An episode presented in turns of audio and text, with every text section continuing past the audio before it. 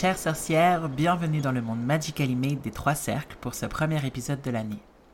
J'en profite pour te souhaiter amour, magie, aventure, douceur, rire, joie, sororité et de voir se réaliser tout ce que tu souhaites durant cette nouvelle année. Une fois n'est pas coutume, c'est accompagné de mon amie autrice Anaïs Guiraud que je t'embarque dans cette chronique de PDS pour échanger toujours sans chichi sur la place de la femme au fil de l'histoire jeune femme fragile en détresse qui se pâme devant son prince, infâme marâtre dont la progéniture n'a d'égal que la cruauté, ou encore véritable immonde et odieuse sorcière qui se cache dans sa chaumière, les figures féminines n'échappent pas aux clichés lorsqu'il est question des contes de fées. Vous êtes nombreux à m'avoir confié que vous profitez de nous écouter lorsque vous vous accordez des moments rien que pour vous. Alors, enjoy les sorcières. J'espère que ce nouvel épisode vous plaira.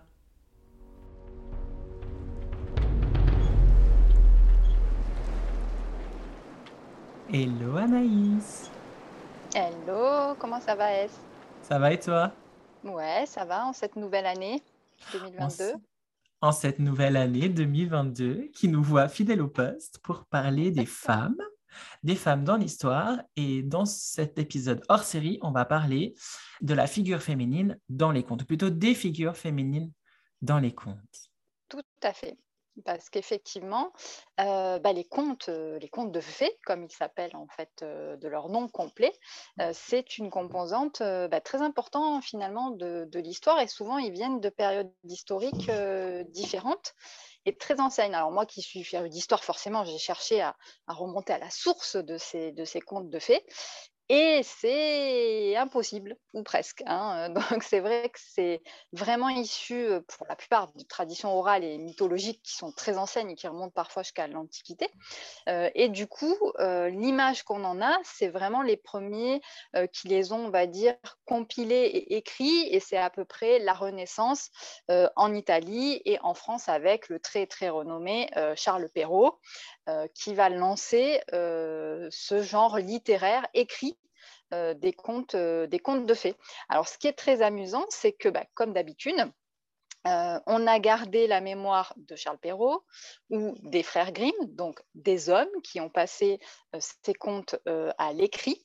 Et pourtant, bah, c'est une femme, ce qui s'appelait Marie-Catherine d'Aulnoy, qui, la première, a vraiment utilisé dans la littérature le terme conte de fées. Et à peu près, euh, elle a publié un recueil à peu près en même temps, euh, la même année, 1697, euh, que Charles Perrault, quand il a publié l'histoire ou les contes du temps passé, qui est son premier, son premier livre de contes. Donc une fois de plus, bah, l'histoire a invisibilisé cette pauvre Marie-Catherine, qui était donc une conteuse et qui a créé aussi des espèces de clubs, des, des cercles de conteuses qui se racontaient bah, les contes de fées entre elles et également à l'extérieur. Et encore une fois, les femmes ont été rayées de l'histoire. D'ailleurs, parenthèse, et c'est mon petit cadeau de Noël, mais je ne te l'ai pas encore envoyé, je te le donnerai quand on se voit. Titiou Lecoq, une autrice française, une essayiste française, vient de sortir euh, Pourquoi l'histoire a invisibilisé les femmes, ou un titre euh, si peu ou prou. Moi, je ne l'ai pas encore lu, il est dans ma palle de ses vacances, mais du coup, je le mettrai en référence. Et voilà, parenthèse refermée, mais je crois que ce n'est pas, pas le seul cas, euh, et on l'a vu euh, durant cette, cette, saison de PDS, euh, où les femmes ont été complètement rayées. Avant d'aller plus loin sur les contes, j'ai une petite question. Est-ce que les contes de fées étaient initialement prévus pour les enfants ou pour les adultes? Ça, c'est une très très bonne question et je pense que la réponse, elle est que c'est pour les deux. On les raconte aujourd'hui plutôt pour les enfants, mais en fait, les contes de fées, comme les fées elles-mêmes, ils sont universels qu'ils existent pour tous les âges et pour toutes les, euh, pour toutes les nations. C'est-à-dire qu'on en trouve dans absolument tous les pays. En fait, il y a ces, contes qui sont d'origine mythologique à la base. Donc, comme la, mythologie et comme l'histoire en général, on, par une parabole un petit peu déguisée, on transmet aux adultes et aux enfants des thèmes qui sont universels et qui sont très puissants. On va le voir euh, avec peut-être des exemples après, mais typiquement le petit chaperon rouge, on sait peu ou prou l'histoire que ça raconte et euh, pourquoi il faut se méfier du loup. Voilà, hein, on, va, en parler plus en détail après, mais pour moi, c'est vraiment pas forcément à destination des enfants. Et la preuve en est que ben, Charles Perrault ou ceux qui les ont mis à l'écrit, comme les frères Grimm, ce n'était pas destiné aux enfants. L'écrit à l'époque n'est pas pour euh, les enfants, c'est vraiment aussi pour, euh, pour les adultes. Et euh, pour moi, ça va aussi avec ce côté de, bah, du fait que ce soit des contes de fées. La figure de la fée, la figure du merveilleux, de l'imaginaire, c'est aussi à l'origine la figure du, petit peuple. Hein, de, ce peuple qui, qui, est très proche de la nature. qui vit caché dans les bois. qui vit caché dans les bois. Et c'est pour ça qu'on trouve beaucoup de figures féminines dans les contes, parce que c'est l'incarnation très souvent aussi de la nature et de, la mère universelle qui est la nature. Mais la figure de la fée, c'est aussi oh, pardon, étymologiquement fata ou fatum en, en, latin, donc le destin, le sort. Et à l'origine, celle qui tisse le fil du destin, les parcs ou les moires de la mythologie, c'est aussi des sortes de fées, mais des fées un petit peu peut-être sorcière, un petit peu plus euh, dark, on pourrait dire, comme en anglais. Donc, euh, vraiment, il y a cette origine-là de mythe et d'orientation de, paraboles symboliques qui, pour moi, ne s'adressent pas vraiment, vraiment aux enfants. Et puis, du coup, euh, la femme, la femme dans ces mythes, effectivement, comme tu dis, on la rencontre souvent, mais on la rencontre quand même de manière sacrément cliché et, sauf erreur de ma part, pas forcément super badass.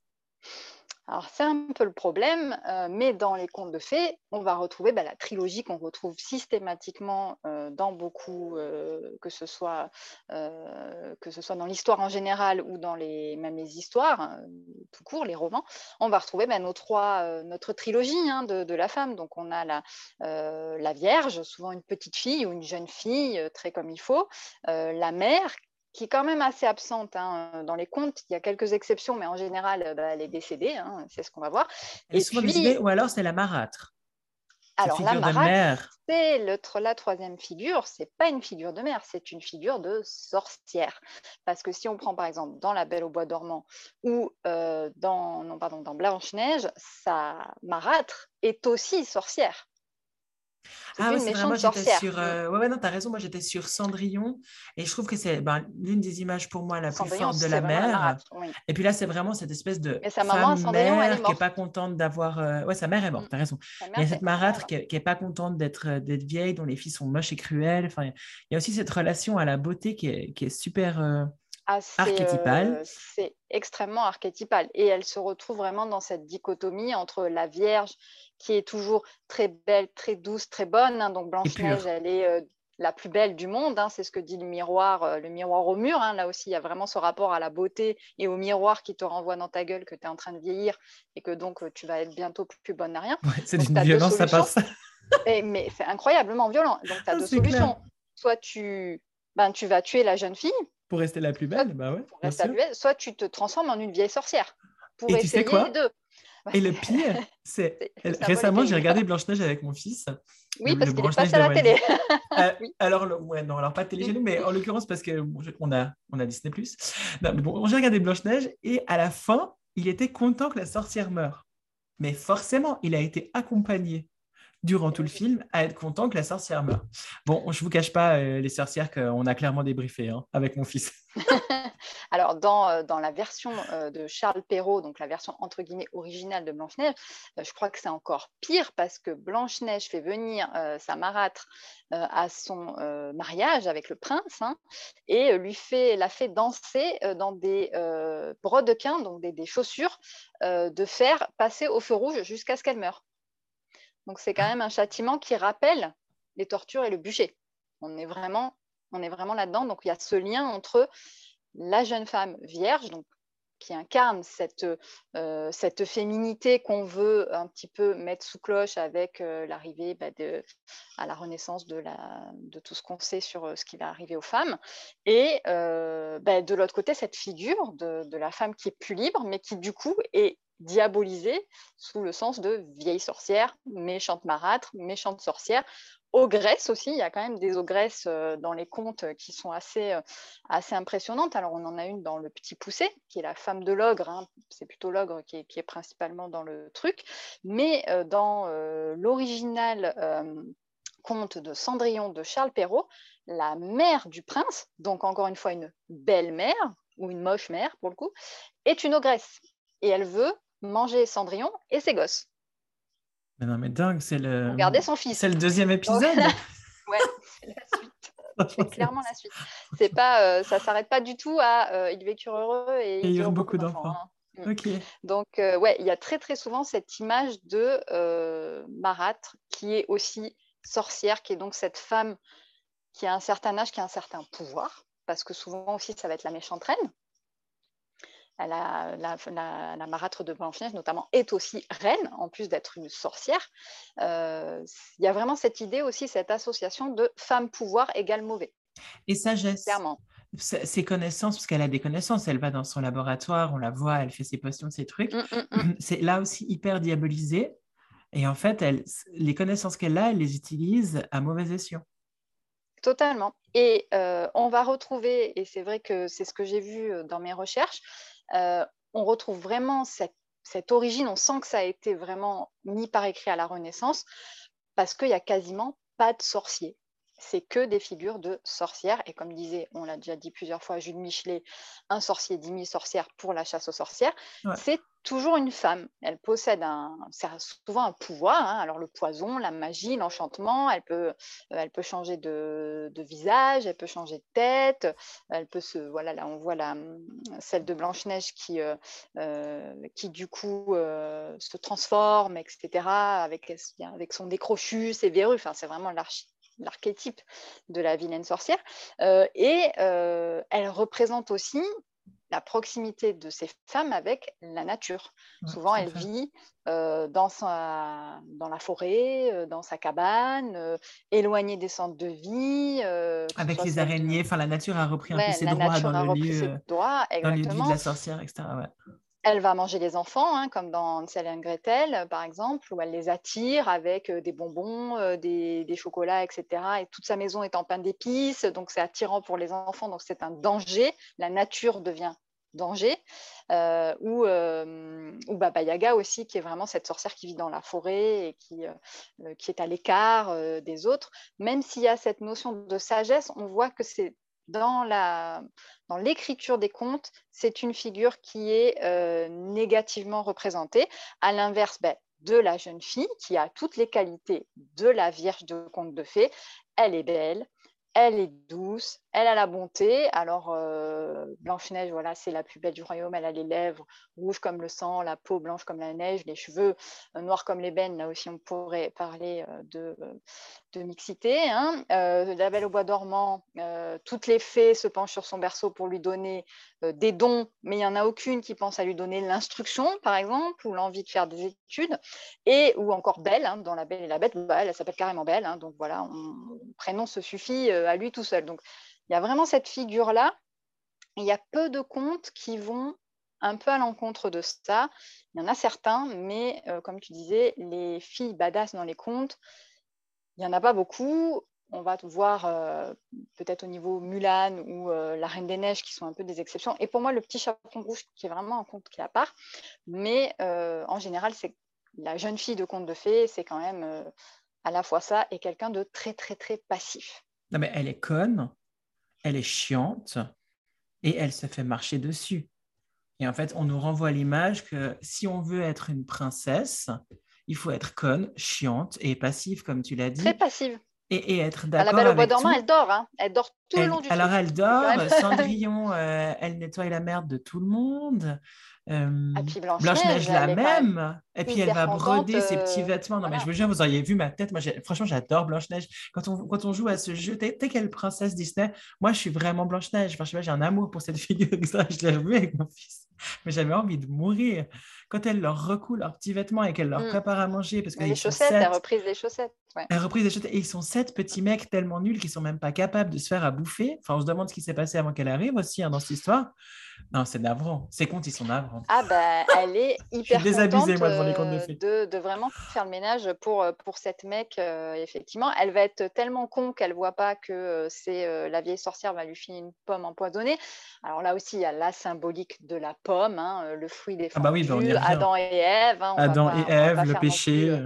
Voilà, donc ça représente effectivement la sexualité dangereuse. Donc soyez contente, faites le ménage, soyez passive, ne croquez pas la pomme, c'est pas bien, c'est le fruit défendu, donc euh, voilà. Par contre, mariez-vous avec un mec euh, qui viendra euh, vous embrasser sans votre consentement pendant que vous dormez. Vous tripotez dans votre sommeil. Et ça hein, sera, c'est quand même ça très, qui très bien. Mm. non, à part ça, les mecs, il faut quand même qu'on en parle aussi. Juste petite parenthèse, les pauvres. Parce que être mec dans un conte de fées, c'est soit être le prince charmant, d'ailleurs que Shrek a très très bien repris, ce charmant est absolument fantastique, soit être un, personnage aussi euh, assez désespérant. Les, sept mains, il a au moins l'avantage, le, prince, euh, d'être actif. Euh, d'être actif. Alors le prince, il n'est pas dans les contes de fées, il y a vraiment les personnages qu'on va dire humains, donc on l'a vu, la jeune femme et le prince, et généralement leur famille. Et ensuite, il y a les créatures magiques. Donc la sorcière, par exemple, rentre dans le cadre des créatures magiques, les nains rentrent dans le cadre des créatures magiques, les fées, les ogresses, et euh, ils ont des, relations différentes. Et notamment, euh, le, temps n'a pas d'emprise hein, sur les, personnages magiques.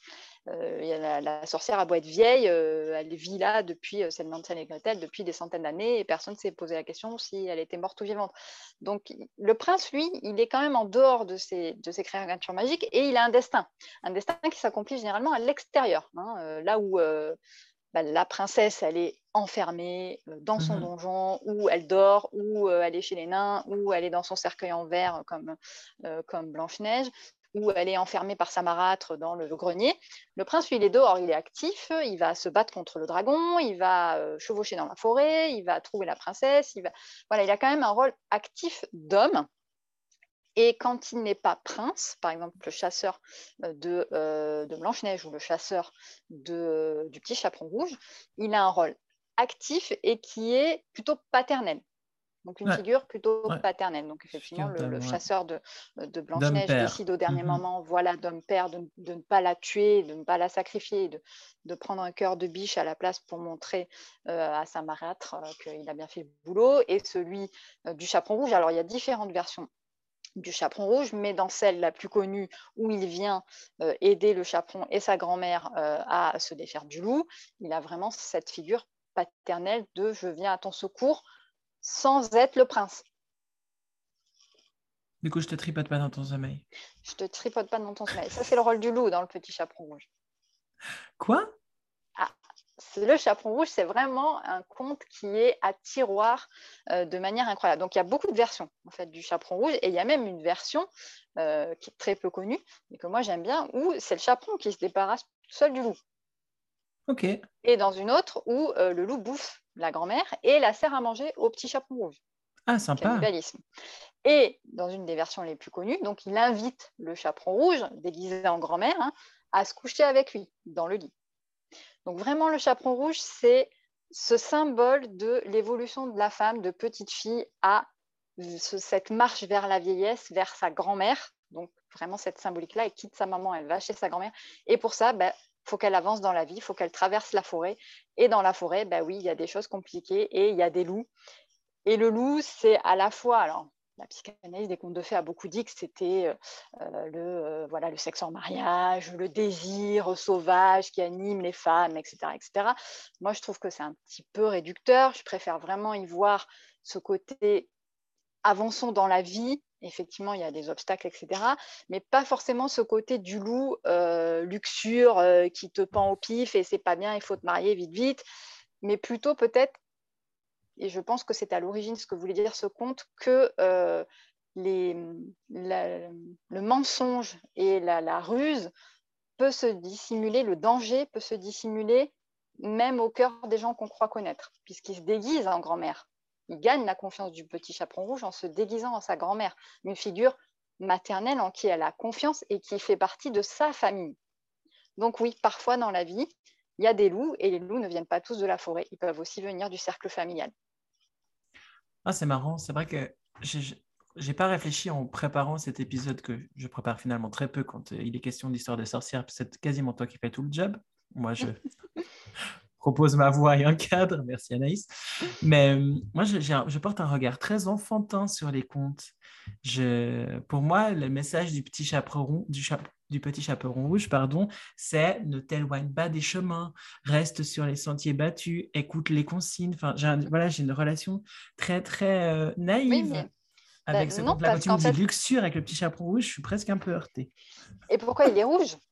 Alors voilà, là aussi, on a beaucoup dit, le rouge, c'est la couleur des, euh, euh, du désir, euh, pareil, de la luxure. Et des prostituées un temps, non? Et des prostituées un temps, mais pas forcément le temps voilà, auquel on pense. Et par contre, dans l'Antiquité, le pourpre, c'était autre chose. Le rouge, c'était le pouvoir. Et c'était notamment, pour les prêtres antiques, une couleur magique sur laquelle les mauvais sorts rebondissent qui éloigne le mauvais sort. C'est pour ça que les empereurs étaient vécus en rouge et c'est pour ça que les cardinaux aussi portent la couleur rouge parce que c'est une couleur qui est censée être protectrice. Donc moi, je voyais vraiment plus ce petit chaperon rouge protégé par le chaperon que lui donne sa maman rouge, donc pour mmh traverser cette forêt et ne pas trop sortir des sentiers battus, qui est la vie, et vraiment, moi, j'aime bien ce symbole-là de, cette forêt vide. Oui, il est très cohérent. Des fois, elle est, des fois, elle est sombre et elle est inquiétante, et d'autres fois, au contraire, elle est, euh, le chemin est souriant, et il y a plein de fleurs, et on a envie de cueillir des fraises, et il fait beau. Et voilà, c'est ça la vie. Mais euh, il y a vraiment ce côté. voilà, on a beaucoup dit que c'était un symbole d'un viol, hein, voilà, du, du, loup qui arrive, etc., qui veut prendre la virginité du chaperon rouge. Moi, j'aime vraiment plus y voir cette symbolique de la vie, de cette évolution de la femme à travers ces différents âges, petite fille, maman, grand-mère. Et euh, j'aime assez cette version où elle n'a pas besoin du chasseur et où elle se débarrasse du loup euh, toute seule. Bah oui, mais forcément. Mm. Forcément qu'on va aimer cette version où finalement euh, la petite fille peut se révéler suffisamment indépendante, réfléchie, forte et audacieuse mm. pour n'avoir besoin de personne pour, pour se Pour moi, mm. c'est vraiment un conte très initiatique, euh, l'histoire du chaperon rouge. Tu le reliras euh, J'allais te le dire. avec euh, en tête. J'allais te le dire, je vais le relire.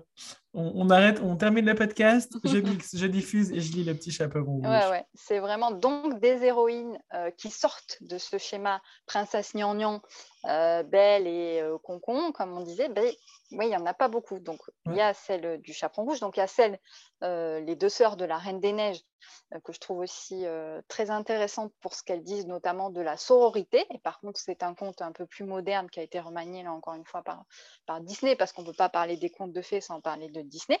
Mais par exemple, moi, mon conte préféré, c'est La Petite Sirène de Hans Christian Andersen. Cette version-là, j'aime beaucoup la version de Disney. Hein. Et notamment, les, les chansons me parlent, m'ont toujours parlé depuis ouais, magnifique. Hein. Partir là-bas, c'est ma chanson. Sous l'océan. On ne peut pas s'empêcher. Euh, si je pouvais partir là-bas. Hein, voilà, voilà c'est ça. Euh, c'était vraiment ma chanson emblématique euh, quand j'étais gamine. Donc il y a ce côté quitter ses parents, hein, quitter l'abri de la mer, euh, quitter sa famille, pour passer de son daron à bah, son mari. Hein, voilà, voilà, il n'y a pas trop de choix. Alors ça, c'est la version Disney, donc elle se bat contre, là encore une fois, la sorcière des mers. Alors là, c'est carrément le, le, top du top. On a cette Ursula qui surtout dans la version Disney est hyper sexualisée.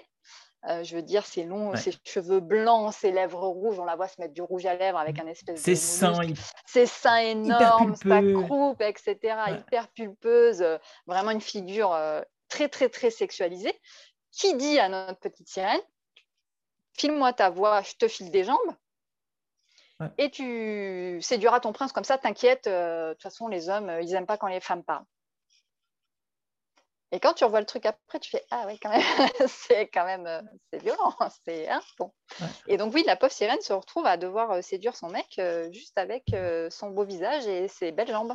Et sa petite attitude de petite chose fragile, il y a, il y a ça aussi. Hein. La fragilité mm. dans ce conte-là, elle, elle est centrale. Alors, elle est centrale beaucoup plus dans le conte de Hans Christian Andersen, puisque euh, la fin est très tragique. Donc euh, là, la petite sirène euh, a exactement les mêmes conditions hein, pour séduire son prince. Donc elle a plus sa voix, elle a, elle a ses jambes, etc. Mais avec un twist qui est quand même sympa, c'est que quand elle marche sur terre, c'est comme si elle avait des poignards qui lui rentraient dans les pieds. Ah. On aime. Ouais, ouais, ouais, c'est très, très, très, très dark, très violent.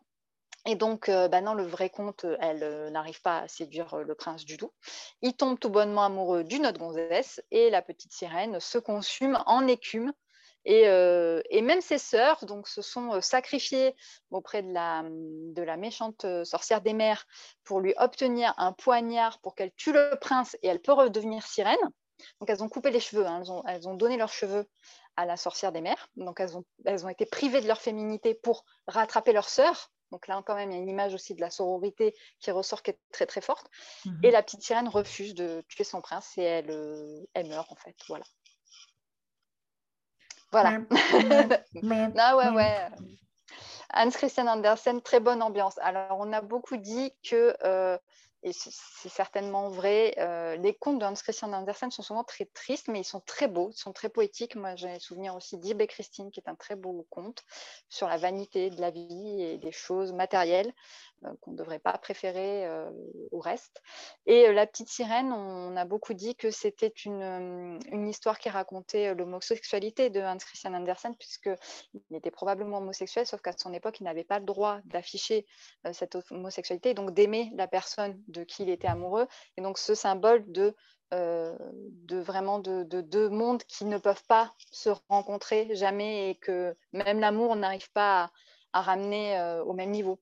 Et même si c'est euh, triste, c'était sûrement ce qu'il ressentait lui euh, à cette époque-là. C'est pour ça que je trouve le conte euh, original vraiment très beau. On peut y voir et maintenant, j'ai bien cassé l'ambiance. non, bah, de toute façon, les contes de fées, ils ont cette ambivalence entre, mm. entre Disney, ces images hyper jolies, ces chansons qu'on a envie de chanter au karaoké. Mm. Et à ce côté incroyable, moi, je trouve hyper ressourçant de regarder un petit Disney. et puis, et puis les, les, les messages, enfin, des contes originaux et la cruauté, la dureté, euh, euh, voilà, qu'on y retrouve. D'ailleurs, je pense que ça doit faire euh, permettre à des étudiants de se creuser la tête de nombreuses heures. Ah bah, ça, il y a de quoi se creuser la tête.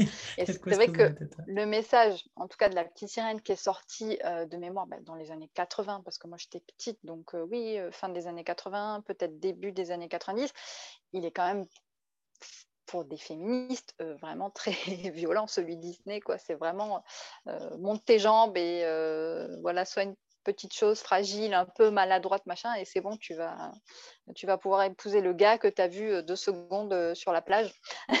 Ah, c'est clair.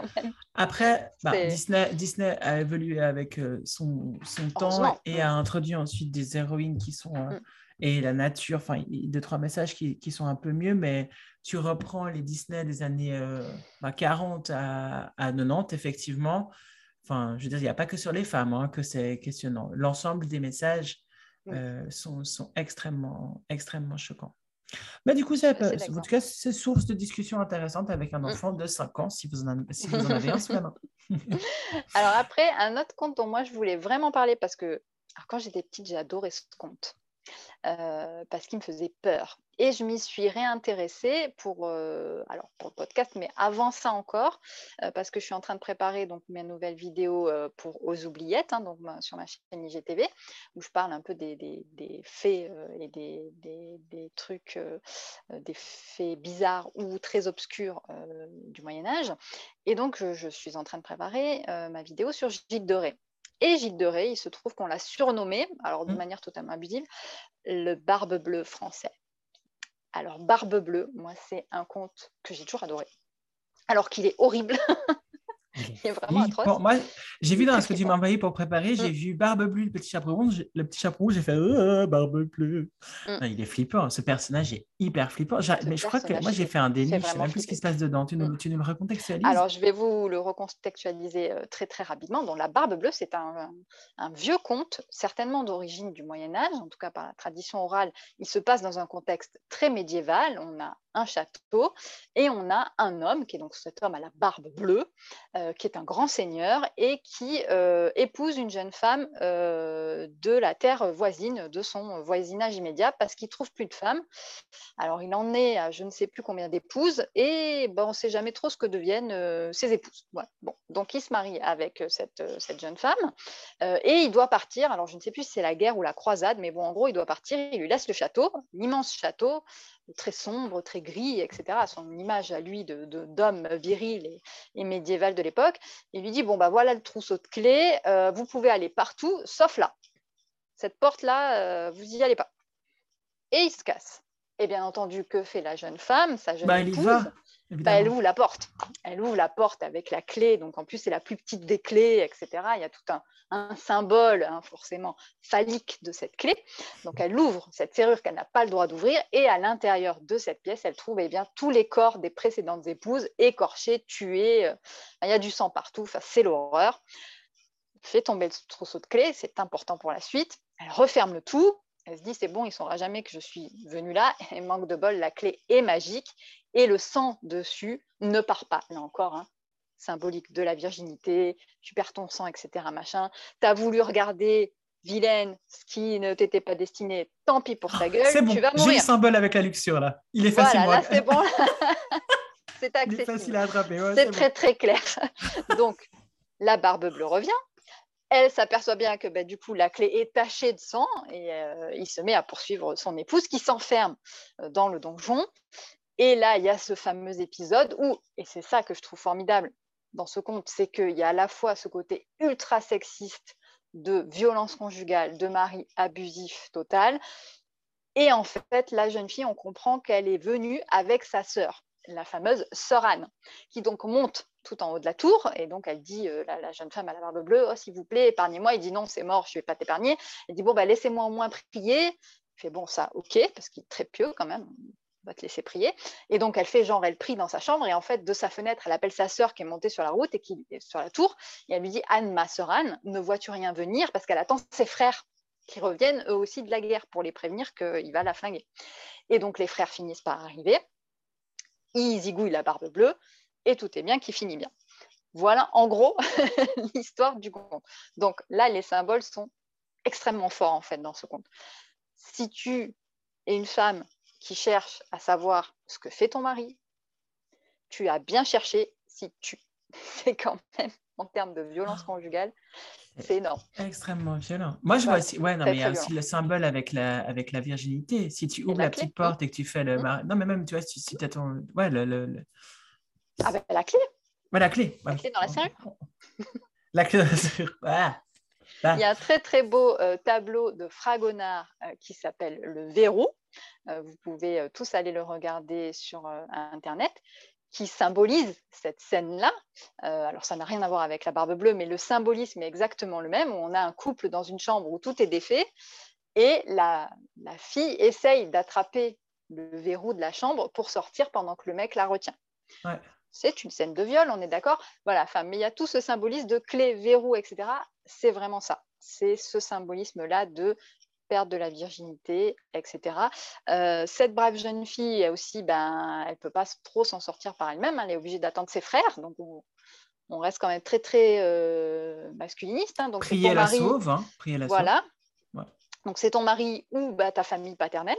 En gros, Ouais. hein, tu n'as pas vraiment de tuteur. Mais quand même, pour moi, le, le côté, le- les petits éclairs de, euh, de, de lumière dans ce conte, c'est la sœur Anne. Sa sœur qui, quand même, sait qu'il y a un gros problème avec ce mec, hein, visiblement, et qui va pas abandonner sa sœur toute seule dans ce château et qui va venir finalement avec elle habiter et qui va finir quand même par la, sauver elle aussi, puisque c'est elle qui guette euh, l'arrivée de ses frères et qui leur fait signe pour qu'ils viennent tout de suite euh, en cas de problème. Donc il y a quand même ce symbole de sororité qui est assez intéressant. Et en fait, du coup, ce serait un- un conte qui euh, serait originaire peut-être du folklore de Bretagne et de la légende d'un roi qui s'appelait Conomore, et c'est exactement euh, la même histoire. Donc en fait, ça n'aura rien à voir avec Gilles de Ré, qui était lui euh, un tueur d'enfants, hein, donc pas du tout de, femmes. Et ce roi, dans la, la légende de Conomore, ce sont les épouses mortes, les fantômes, qui viennent en aide à la jeune épouse vivante.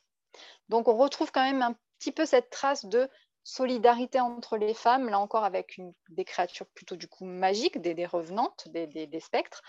Et puis bah, de voilà de Anne qui est quand même là, qui reste pour sa sœur, quoi, qui va pas la laisser euh, euh, tomber euh, aux mains d'un mec totalement abusif.